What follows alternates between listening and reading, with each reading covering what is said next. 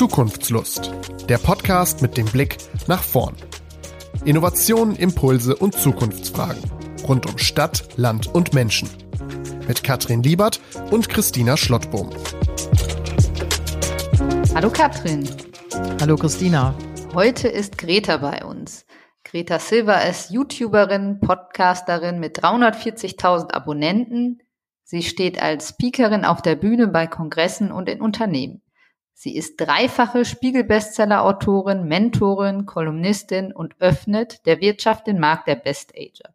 Mit 66 Jahren, wenn andere in Rente gehen, ging sie ins Netz und machte ihren YouTube-Kanal auf. Heute sprechen wir gemeinsam über Lebensfreude, Energie, Leichtigkeit und lassen uns hoffentlich von Gretas Freude anstecken. Hallo Greta. Hallo, vielen Dank für die liebevolle Anmoderation. Ich bin gern dabei. Hallo Greta, ja, wir freuen uns auch sehr. Greta, wir stellen immer ein paar Fragen am Anfang. Ähm, worüber musstest du in den letzten Tagen lächeln? Das ist natürlich angesichts der im Moment politischen Situation eine schwierige Frage für mich. Natürlich bringt mich mein Enkelkind hier äh, sehr oft zum Lächeln mit seiner Art, mit seinen Antworten und was da alles so möglich ist und, und kommt. Aber mich auch wiederzufinden und zu fragen, bin ich nicht geradezu verpflichtet, in der politischen Außensituation jeden Tag doppelt und dreifach zu genießen. Aus Dankbarkeit heraus und nicht, wieso, wie kannst du jetzt fröhlich sein, obwohl das da passiert, sondern ganz im Gegenteil zu sagen, danke, dass ich diesen Tag hier in Frieden leben kann. Also daher kommt bei mir ganz, ganz viel glücklich sein. Ne? Also jetzt nicht das Lächeln, was man wo man so verzaubert wird vielleicht, das, das schaffen dann doch mehr die Enkelkinder oder so. Aber äh, was kann ich selber dafür tun? Dann wäre das mein, meine Art, wie ich damit umgehe. Eine Grundzufriedenheit, über die man dankbar sein kann, das ist doch was Schönes. Ja. Was wolltest du denn als Kind werden? Das weiß ich tatsächlich nicht. Also ich glaube, es gab keinen so groß aufgehängten Wunsch, sonst würde ich den äh, wohl erinnern ich bin dann äh, ja nach dem Abitur sozusagen so ein bisschen reingeschlittert. Ne? Was ich komme vom Land, ne? was was für Unternehmen gibt es so in der Gegend und und so da wäre ich dann eigentlich mathematisch-technische Assistentin geworden. Das ist ein Ausbildungsberuf oder war das damals? Ich weiß gar nicht das heute immer noch so ist. Aber die Firma äh, hatte dann Probleme mit großen Aufträgen, mit denen sie gerechnet hatte. Die wurden irgendwie storniert und konnte die Ausbildung nicht mehr gewährleisten. Und dann ähm, habe ich mich nochmal neu umgesehen quasi, habe aber gar keine Ausbildung gemacht, sondern habe dann in einer Werbeagentur gearbeitet, aber nicht als Auszubildende, obwohl ich ganz viel lernen durfte. Ne? Auch schon das Schreiben übrigens. Ne? Also äh, die brachten so kleine Stadtteilzeitschriften raus und dann hieß es, ja, geh da mal hin, was weiß ich, Taubenzüchterverein macht irgendwas oder ne, so diese Sachen, die da so in der Umgebung waren. Und da durfte ich mich auch schon ein bisschen ausprobieren. Und was kannst du besonders gut? Ich glaube, wenn man das als eine Fähigkeit bezeichnen kann, ist es Chancen erkennen zufassen und etwas draus machen. Also da schwimmt irgendwas vorbei, ich habe irgendwas gehört, das greife ich mir, kombiniere das mit zwei anderen Sachen nochmal, strick da sozusagen etwas Neues raus und ähm, bringe das auch auf die Schiene. Ich glaube, das ist eventuell eine eine Fähigkeit. Ansonsten meine ich, bei mir ist alles völlig normal und ich habe da gar nicht so eine herausragenden Sachen. Aber ähm, ja, mit Freude anstecken und so, das kann ich sicherlich auch recht gut. Also meine, meine Gefühle rüberbringen oder so etwas im Positiven. Das schaffe ich, glaube ich, auch ganz gut. Kann ich so ein bisschen ansteckend sein. Ja, ich glaube, das bist du wirklich. und was weiß kaum jemand von dir?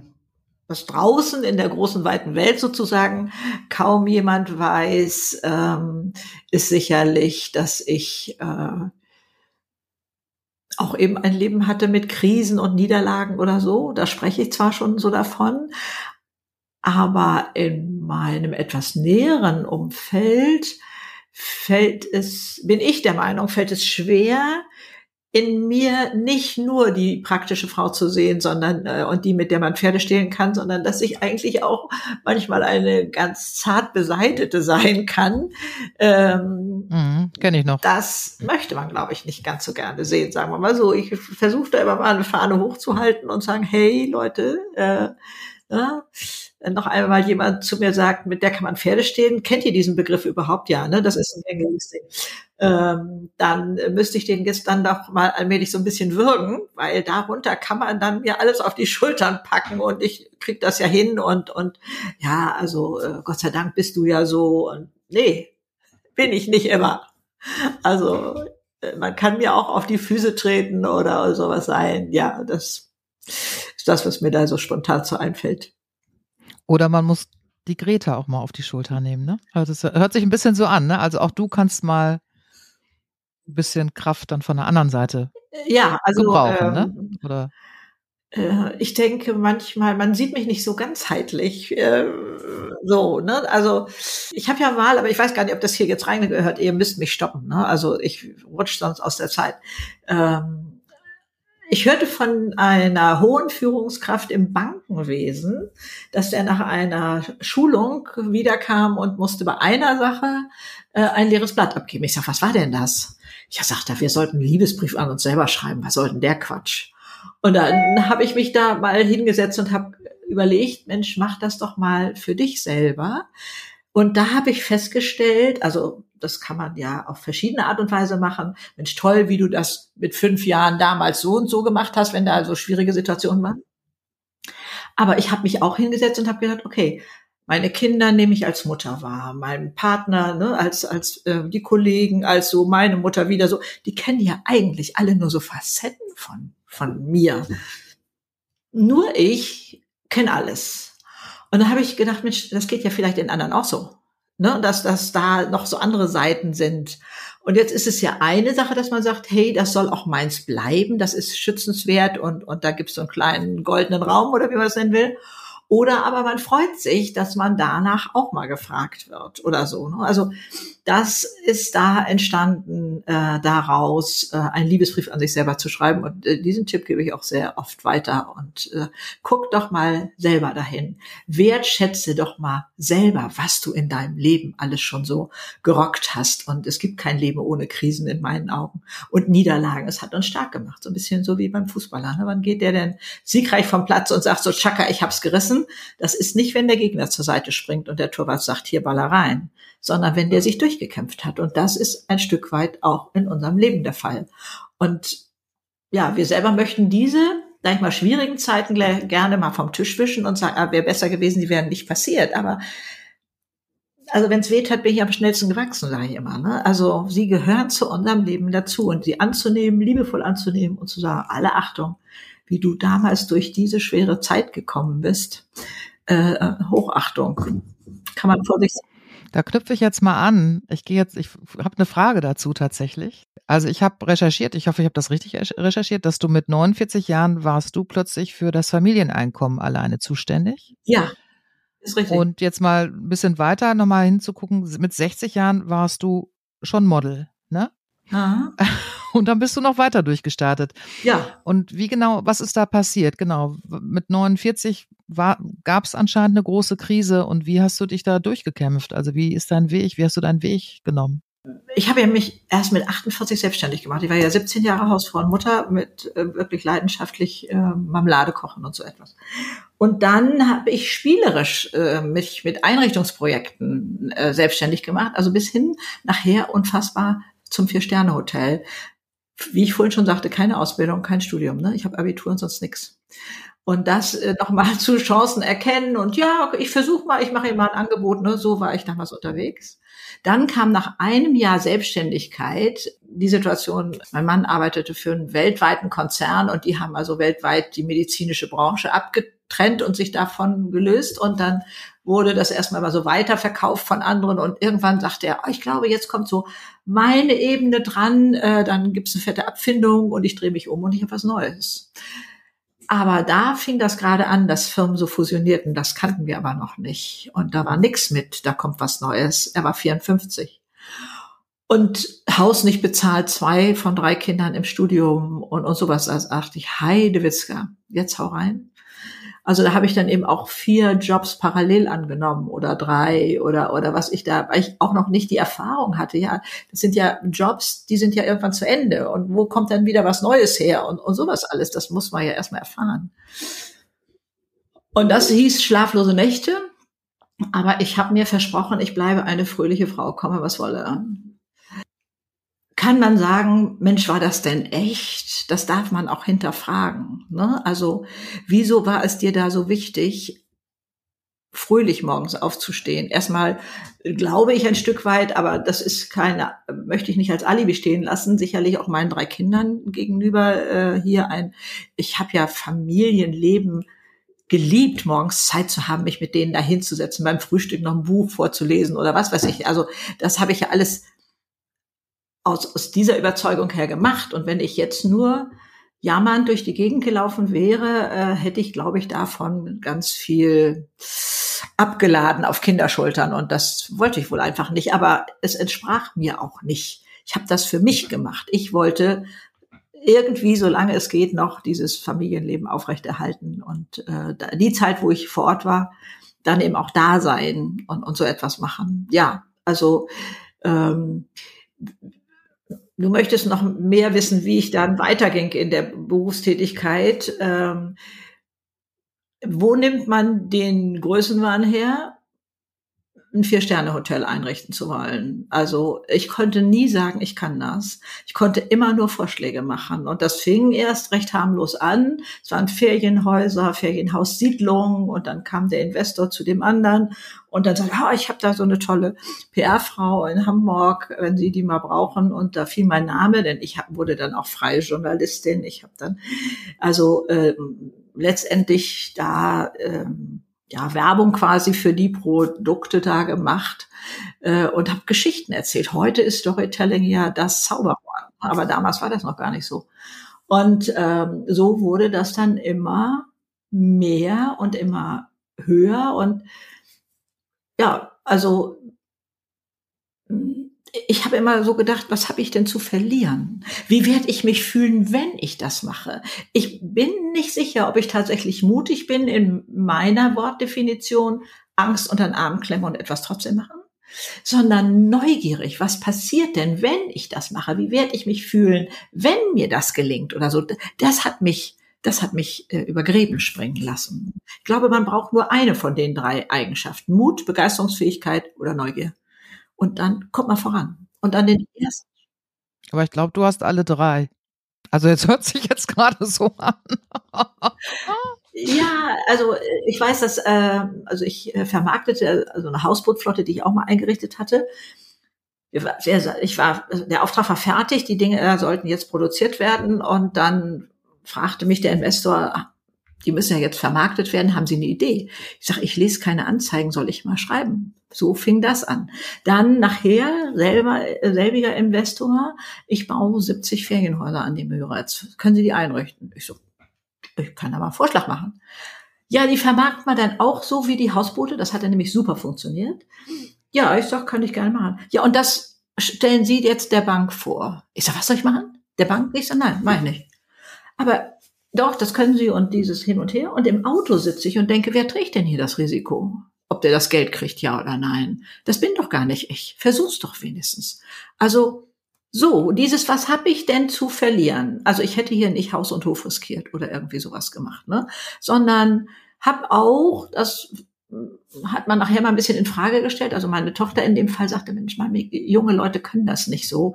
Ich habe auch manches erstmal ohne Bezahlung gemacht und habe gesagt, okay, ich mache Ihnen hier mal irgendwas Kleines, einen Entwurf oder so und dann gucken Sie, ob Sie das gebrauchen können. Da wurde ich nur einmal über den Tisch gezogen, dass er gesagt hat, kann ich nichts mit anfangen und hat es nachher doch gemacht. Aber das war einer von von vielen. Also ich habe da nur positive Erfahrungen gemacht, weil ich gesagt habe, Sie können meine Arbeit nicht beurteilen. Also ich muss schon von mir ein bisschen mehr rauskommen.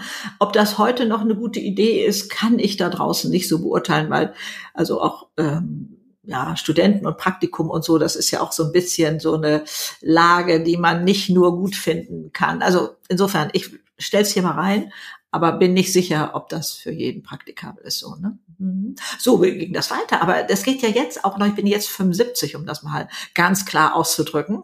In diesem Jahr wurde ich vom Bundesministerium für Arbeit und Soziales in die Jury berufen für Fachkräftepreis. Ich halte auch eine Laudatio, wenn die im nächsten Jahr im Januar, äh, im Februar, glaube ich, verliehen wird. Und ähm, also wo ich auch erst dachte, was hast du da mit den Unternehmen am Hut und so? Ja, klar geht es darum, wie behandelt man denn die Alten? Jetzt will man sie ja plötzlich wieder haben. Vorher hatte man ja diese, ach, so schönen, liebevollen Abschiebesysteme, so ab 50 Mal, man muss doch keine Fortbildung mehr machen, nein, auch vielleicht ab 45 schon nicht mehr.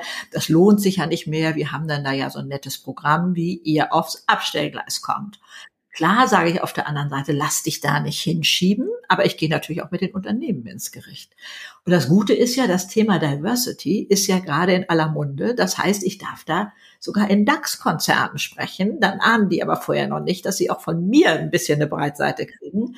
Wie kann man denn so viel Geld zum Fenster rausschmeißen, wenn der Mitarbeiter schon, was weiß ich, fünf oder zehn Jahre vorher weiß, in mich wird nicht mehr investiert, an mich glaubt keiner mehr, sondern ich bin da auf dem Abstellgas. Der hängt sich doch da auch nicht mehr rein. Also diesen, diesen ähm, Verlust an Arbeitskraft, äh, ja, den kann man zum Fenster rausschmeißen, so wie die es früher gemacht haben. Und jetzt ist ja das große Umdenken, was kann denn die Firma tun, damit die Alten gerne arbeiten? Und da ist für mich der Knackpunkt, ich werde angeheuert, wie können denn die Alten mit den Jungen klarkommen?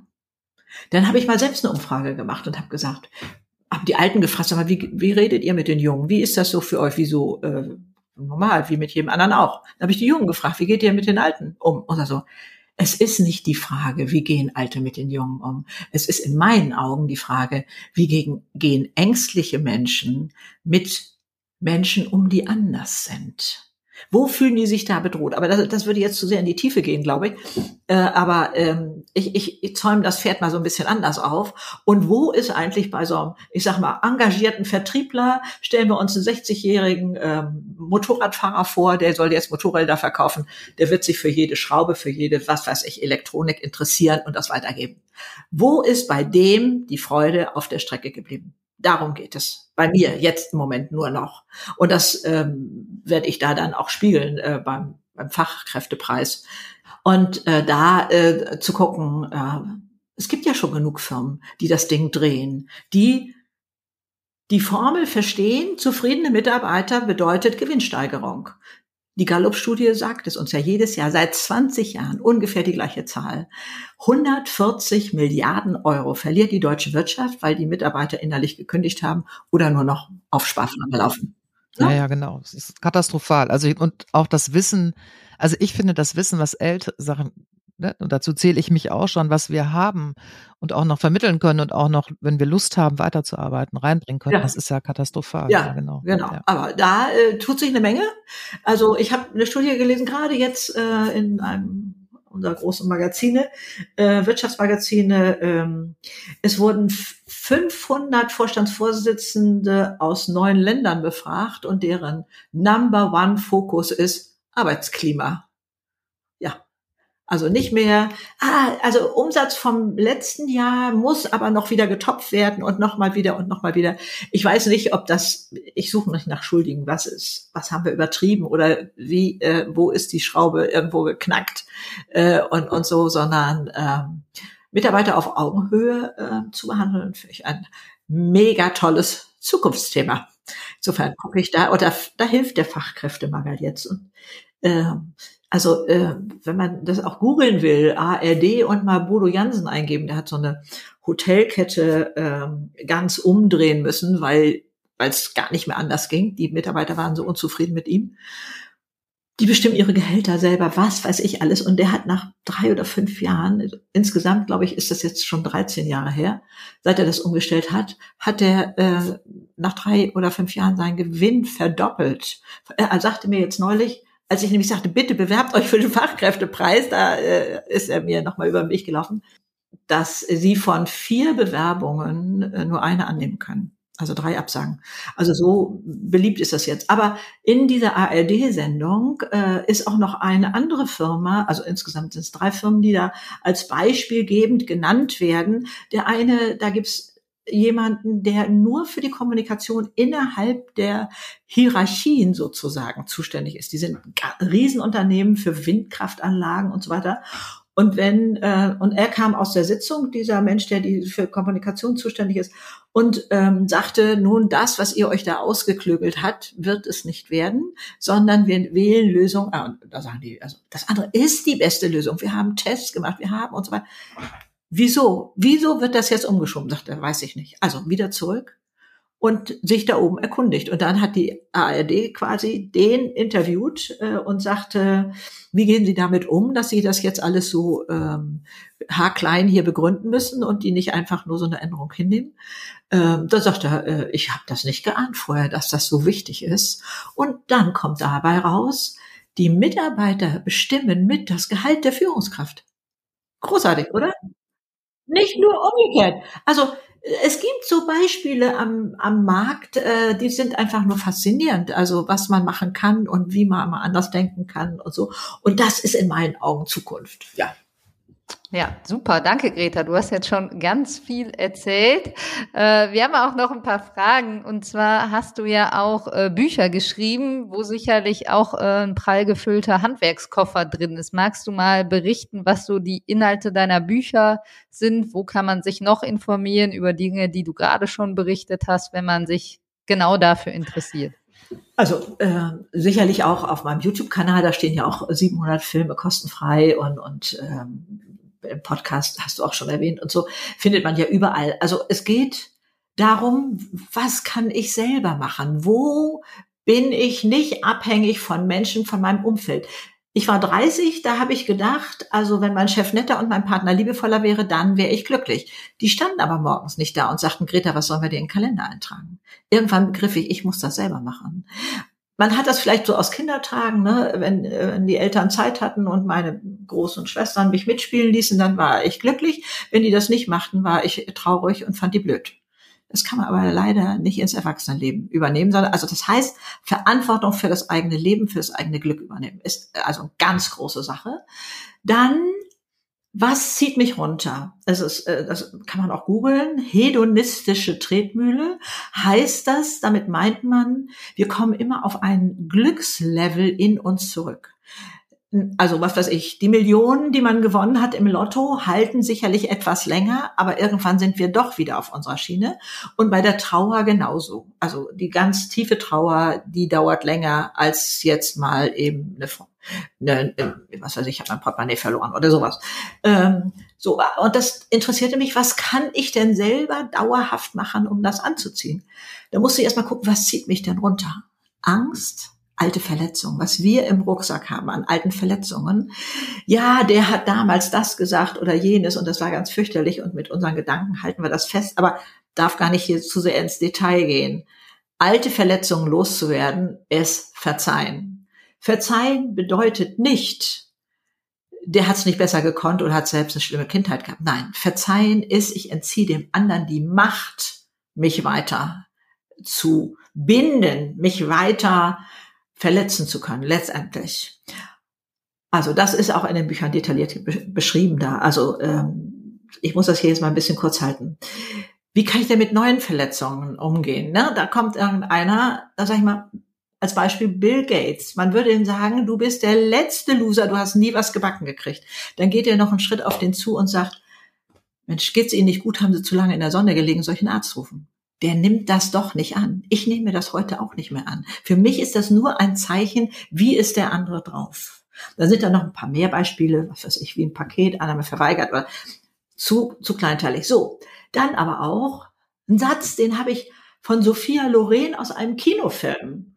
Ich glaube, der heißt, schade, dass du eine Kanal bist, weiß ich nicht genau. Situation, war ich noch, war noch Fräulein, also ich habe mit 24 geheiratet, also darunter machte einer, es war nicht mein Chef, aber es, es war ein Hörer, gerne mal so dumme Bemerkungen. So. Und die fast gab es da sowieso nur Männer in dem Laden, die grenzten dann aus Solidarität so mit. Und das, ah, das hat mich gewommt. Und dann kommt Sophia Loren mit einem Satz und den habe ich mir gemerkt und den kann man auch wunderbar abwandeln. Bei dem nächsten stehen, da habe ich mit Sicherheit genauso wie Sophia Loren die Haare ins, ins Genick geworfen und habe gesagt, Herr M., Sie haben so einen gewissen Charme. Nur heben Sie den für gewisse Frauen auf. Und habe mich wieder weggedreht. Ich habe gesehen, dass manche der Umstehenden da so vor Schreck die Hand vor den Mund genommen haben. Der hat nie mal was gesagt.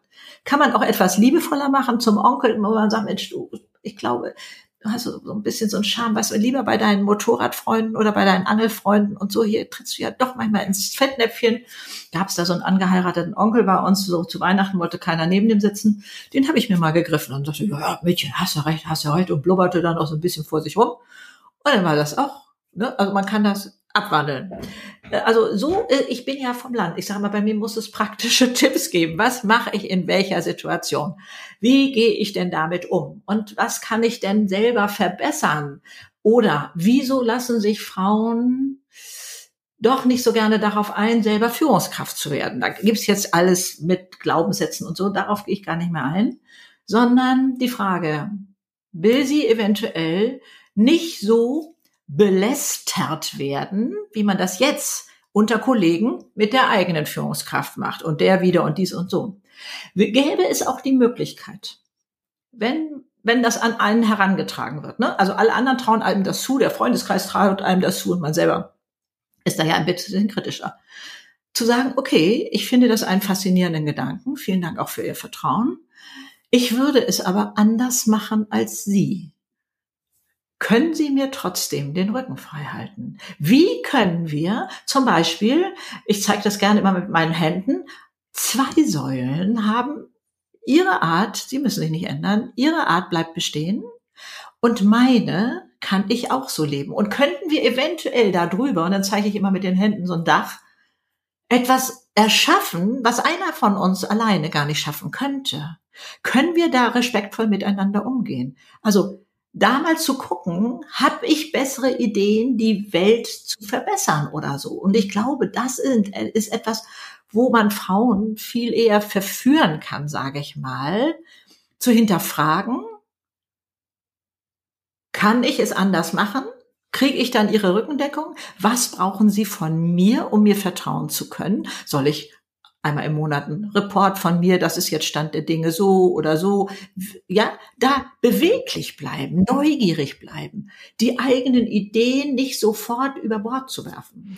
Also das kann also, ich in deinen Büchern, also da kann ich ganz viel auch in deinen Büchern zu lesen. Ne? Also du ja, gibst da also jetzt dieses, Tipps, dieses neue, äh, also mit mit äh, Frauen da in, in die Führungskraft, also sicherlich nicht, aber diese anderen Sachen alle, also Ängste loswerden. Äh, wie stark ist Vertrauen? Vertrauen braucht mein Commitment. Früher habe ich gedacht, der andere muss sich nur vertrauensvoll benehmen, dann kann ich ihm vertrauen. Nein.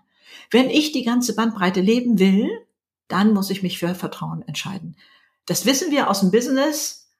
Drei Kunden haben irgendwie eine Lücke ausgenutzt und beim vierten bin ich vorsichtig und denke, naja, da wartest du erstmal ab und dann machst du dieses, wird nix. Das Geschäft kommt gar nicht erst zustande. Und das ist in der Beziehung so, das ist überall so.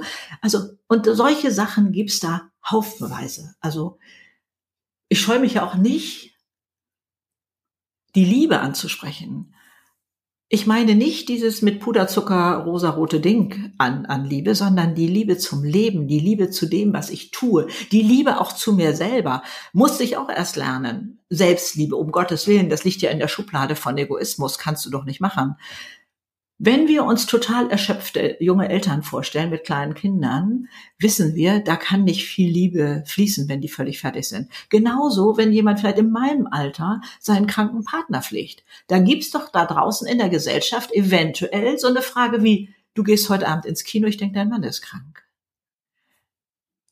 Also, und, und wenn wir das bis zu unserer Aufgabe unseres eigenen Lebens, also bis zu dieser Erschöpfung machen, dann kann es sogar zu Aggressionen führen, habe ich von Fachleuten gelernt. Also da zu wissen, ich bin derjenige, der das entscheiden kann. Ich muss für meinen Glückstank sorgen, damit ich überhaupt erst für andere da sein kann. Im Flugzeug ist das klar, Sauerstoffmaske erst selber aufsetzen und dann können wir für andere überhaupt erst da sein. Also diese ganzen Tipps hoch und runter, was hat mir geholfen in welcher Situation? Also von, von so praktischen Sätzen, die ich tatsächlich oft auch als Hilfssätze hatte. Wie gehe ich mit dem eigenen Kritik Kritiker um, ne, der mir immer in die Suppe spuckt und sagt, kannst du auch sowieso nicht und hör doch auf und diese ganzen Sachen. Dem habe ich den Schnabel zugebunden, wirklich, und habe gesagt, ich kann es nicht mehr hören. Und du machst, wenn ich das richtig gesehen habe, ja auch Kurse mit deiner Tochter auch mittlerweile zusammen. Ne? Auch zum Thema Persönlichkeitsentwicklung. Das ist ja im Grunde das Thema, ne? Also ja, das ist richtig. Das, ja. Fasst das nochmal zusammen. Genau, ja. Bring dich selbst zum Leuchten. Das ist äh, also äh, also jetzt gibt's noch mal einen Kurs äh, Mitte November.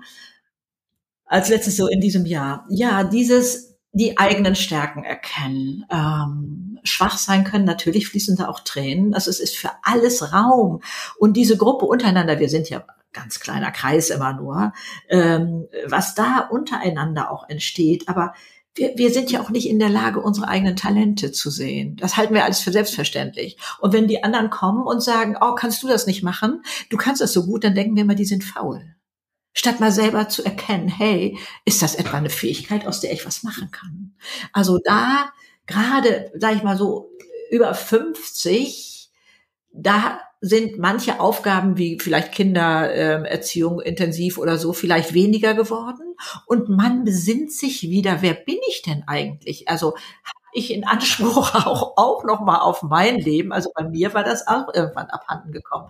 Ich hatte das noch nicht was mehr im Gehirn, ein schöner Urlaubstag war der, wenn alle Kinder und mein Mann glücklich waren. Ob ich vielleicht mal ins Museum wollte oder so, habe ich gar nicht gefragt. Ich habe mich selber das nicht gefragt. Also wenn man in solcher Situation ist oder denkt, oh, wie komme ich denn mal raus aus diesen eingefahrenen Bahnen, dann ist das absolut da das Beste, was man machen kann. Ähm, in der Gruppe, in der Gemeinschaft, äh, die, die arbeiten auch in Gruppen zusammen. Also da, da wurden schon also die tollsten Verbindungen, die sind auch, die bilden dann selber WhatsApp-Gruppen oder was weiß ich, sind immer dann auch verbunden oder so, was da entsteht. Die machen, äh, haben, zwei haben sich zusammengetan und, und haben ein eigenes Geschäft aufgebaut und so. Also da entsteht auch, auch von der Seite ganz, ganz viel. Aber es ist eben, da hat Platz für die ganz individuelle Person. Erst habe ich gedacht, boah, die 28-jährige Wirtschaftspsychologin, die soll ich zusammenbringen mit der Frau eines Botschafters aus Südafrika, deren Herausforderung war, wie organisiere ich eine Party für 600 Leute und wie kann ich den Gärtner beschäftigen? Und ähm, die 78-jährige oder, oder auch eine Firmeninhaberin, die war von ihrem Partner nicht Lebenspartner, sondern Geschäftspartner ausgenommen worden. Da hat ihr die Firma abgenommen. Also, wie kriegt die alle unter einen Hut? Und das, da, da entsteht etwas, das ist, da ist, gibt's keine Konkurrenz, da sind wir alle, ja, so offen miteinander und liebevoll und, und so unterstützend, dass meine Tochter und ich gesagt haben, also wir müssen das mindestens zweimal im Jahr machen, weil das für uns so eine Bereicherung ist, zu sehen, wie die Menschen da wirklich ins Leuchten kommen. Meine Tochter ist ja nun auch meine Fotografin, die hält dann dann auch noch da die Kamera drauf, äh, wenn die wollen und äh, da sieht man das Leuchten im Gesicht. Da ist ein Strahlen dann plötzlich und weil man sich selber wiedergefunden hat, ja. Klarheit. Das heißt, die, die Infos dazu gibt's ja bestimmt auch auf deiner Website. Wir packen dazu sicherlich was in die Shownotes rein. Jetzt zum Abschluss noch die Frage, ob du einen Zukunftsimpuls-Tipp hast, vielleicht auch was Richtung älter werden, was du unseren Hörerinnen und Hörern mitgeben möchtest. Selber Hochachtung vom Alter zu haben, nicht zu glauben, äh, oh Gott, jetzt brauche ich einen Rollator, jetzt äh, bin ich ja gar nichts mehr, muss ich gar nichts Neues mehr anfangen, jetzt bin ich alt. Unsere Würde, unser Wert ist unabhängig, ob die Hüfte klemmt oder die Knie eiern oder irgendwie sowas.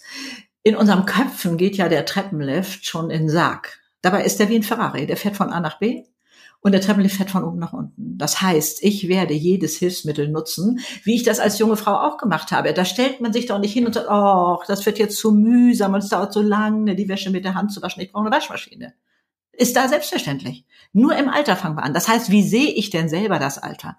Ich bin manchmal mit Musikstudenten unterwegs, ähm, in, wenn die in Altersheim Konzerte geben, sage ich, da sitzt die Generation, die hat euer Handy erfunden, mit dem ihr nur umspielen könnt. Ist übrigens auch die Generation, die zum Mond geflogen ist dann geht's ja erstmal los. Kann das denn sein? Wie bewerten wir selber unser Alter? Und dann auf der Uni-Seite der, ähm, also Uni Konstanz, Webseite der Uni Konstanz mal nachgucken unter Altersbilder, das googeln, das Wort. Weltweite Studien sagen, Menschen mit einem positiven Altersbild äh, leben 7,6 Jahre länger, sind gesünder, haben mehr Freude am Leben. Wir altern so, wie es dem Bild in unserem Kopf entspricht. So, das wäre ein tolles Schlusswort, oder? Das ist ein super Schlusswort. ich hätte jetzt auch noch ein paar Fragen stellen können und der Kurs hört sich toll an und äh, ich muss es persönlich selber noch mal alles hören. Da waren jetzt so viele Sachen drin, Greta. Ich dachte, das muss ich mir auch noch mal anhören. äh, wenn man mal einen schlechten Tag hat. Cool. Das fand ich jetzt. Eine genau. kleine Coaching-Einheit äh, war das schon fast mit so vielen Ja, es ist wie eine Coaching-Einheit, genau. ja, ja, ja. Genau. Ja, ja, Mentoring mache ich ja auch. Also ich nehme auch Einzelsachen ähm, da und das ist das auch. Ja, ich ahnte das auch nicht. Ich ahnte doch nicht, was in mir steckt. Ich ahnte doch, wenn man früher, ähm, also was weiß ich, mit, äh, lass uns sagen, mit 65 gesagt hätte, ja, du wirst mal Bücher schreiben, du wirst mal einen YouTube-Kanal haben und äh, im Ministerium sagt, ach, ein Film von mir steht auf der UNO-Plattform. Als sie mich anschrieb, habe ich ja gedacht, das ist ein Fake. Und, und äh, als Beispiel dafür, wie andere Länder mit dem Alter umgehen. Wenn man mir das gesagt hätte, ich doch gesagt, wovon träumt ihr nachts? Leute, ich habe kein Herz transplantiert, ich bin nicht zum Mond geflogen. Ich bin eigentlich eine ganz normale Hausfrau, die sich auch mal über Jahrzehnte völlig verloren hat, mit angezogener Handbremse gefahren ist. Und dann, dann ging es los. Jetzt bist du ein Star im Internet. Ja, weiß ich nicht, ich weiß es nicht, aber irgendwie findet man mich wohl schon. Und man findet dich, ja, man findet auf jeden mich. Fall. Alle kennen dich, wenn wir es erzählt haben. Wie habt ihr die denn bekommen? Ja, das ist schon. Okay, ich würde sagen. Danke. Ich danke euch schön. von Herzen. Ich danke euch von Herzen für das, was ihr tut. Auch das. Ähm, aber auch mit wie viel Liebe ihr angeht. Ich habe mich sehr wohl gefühlt bei euch. Dankeschön. Ja, Dankeschön. Das war Zukunftslust. Wenn euch der Podcast gefallen hat, hinterlasst gerne eine Bewertung oder folgt uns auf unseren Social-Media-Kanälen. Ihr kennt auch spannende Zukunftsprojekte? Dann schreibt uns doch. Wie ihr uns erreicht, findet ihr in den Show Notes.